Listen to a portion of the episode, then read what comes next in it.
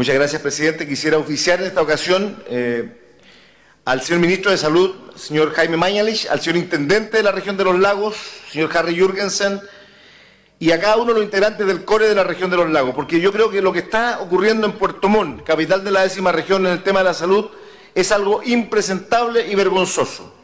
Durante largos años, la Unión Comunal del Consejo de Desarrollo de Salud Primaria Urbana de Puerto Montt ha luchado incansablemente para que Angelmó tenga su SAR y su CEFAM reestructurado, remodelado y nuevo.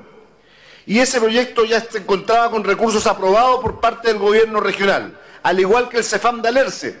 Alerce es una localidad que tiene más de 60.000 habitantes y que hoy día de una u otra manera requiere con mucha urgencia un CEFAM con características para atender a esa población.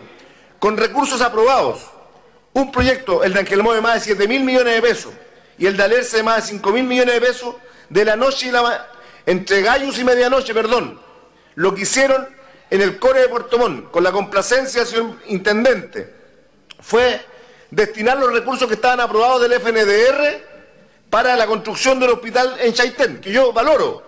No estoy criticando la construcción del hospital de Chaitén, pero lo que hicieron fue destinar los recursos ya aprobados para decir posteriormente que con recursos sectoriales se iban a financiar los dos proyectos del SAR eh, y CEFAM de Engelmó y el CEFAM de Lerce, cuestión que hasta la fecha no ha ocurrido. Y se le ha dicho a la gente que este año van a otorgar dos mil millones de pesos con los cuales no van a hacer absolutamente nada. Yo hago un llamado al señor Mayer y que actúen con seriedad con la salud también de la capital regional. Estamos hablando de más de 90 mil usuarios entre estos dos eh, espacios, Angelmó y Alerce.